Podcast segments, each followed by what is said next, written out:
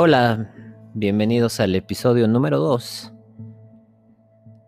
Como te comenté en el anterior episodio, hoy te voy a comentar mi historia, la manera personal en cómo yo ingresé en este estado y en qué momento sufrí el quiebre, en qué momento se me vino las ganas de querer salir y empezar con este tipo de cosas para demostrarme, para demostrarme a mí mismo más que todo, que sí es posible salir y sí hay esperanza en esto de estar encerrados en la depresión.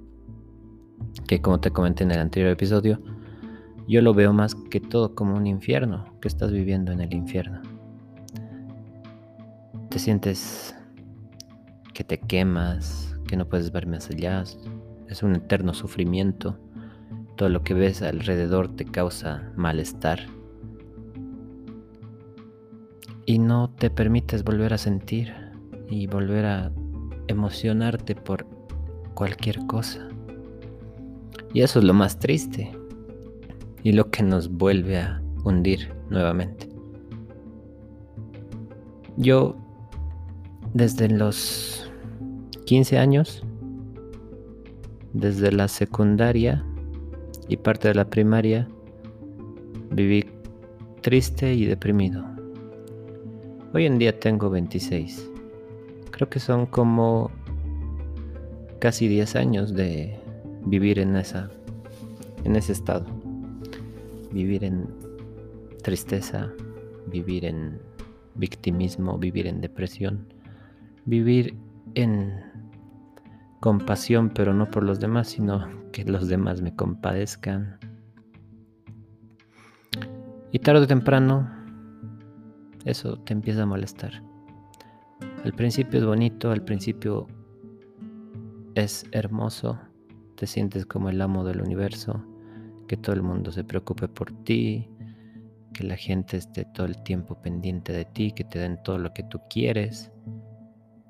Y a medida que vas creciendo, que vas siendo más adulto y te encuentras con la realidad de este mundo, a veces empiezas a chocar y empiezas a confrontarte con personas que no toleran ese tipo de circunstancias y ese tipo de actitudes.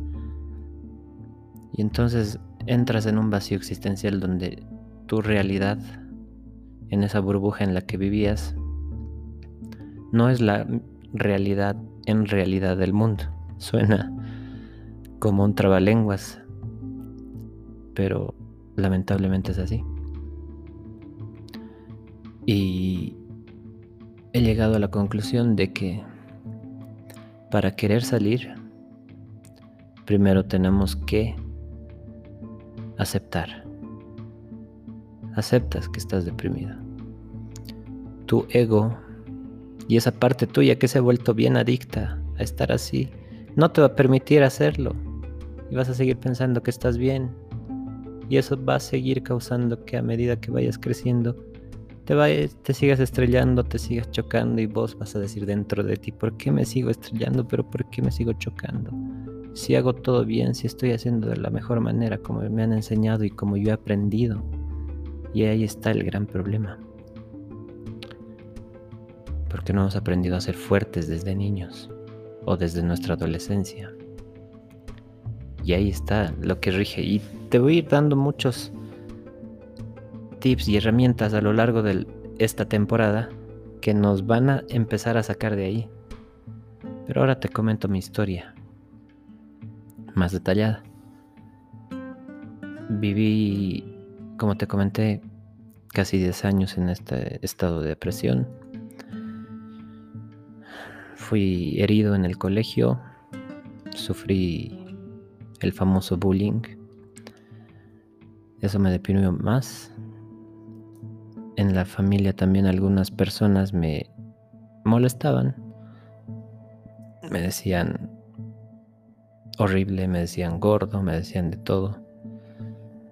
Y bueno, hay que comprender a los demás. Cuando llegué a comprender, ahí entendí todo. Pero en ese interín, yo veía el mundo como que era muy cruel y que todo lo que venía del exterior me hacía daño y me, tiene que hacer daño. Y me ponía muchas máscaras en esos momentos de querer comprensión y que nadie te empatice. Buscas que la gente te comprenda también. Y muchas veces la gente no lo va a hacer y no lo hace. Y no saben cómo empatizar con una persona en ese estado. Entonces me decían, ah, pero vos puedes estar bien. No estés así, no llores. No te pongas así. Y incluso algunas veces ni siquiera te, quieren escuchar. Y eso me un día más y más. Hasta que me decía y me repetía cada vez que yo no valgo, nadie me quiere, todo es una mierda, soy una mierda de persona. Y eso hacía que cada vez me hunda más, hasta el punto de llegar a querer quitarme la vida. Y de hecho lo hice. No funcionó. Y en ese momento dices, ni para esto sirvo ni para suicidarme soy bueno. Qué mierda de persona soy. Y eso va causando más y más y más hundimiento y más depresión. Hasta que fue avanzando, tuve tres intentos de suicidio en mi vida. Ninguno funcionó. Gracias a Dios. Y pues bueno, acá me tenés, acá me tienes para compartir un poco más de mi historia.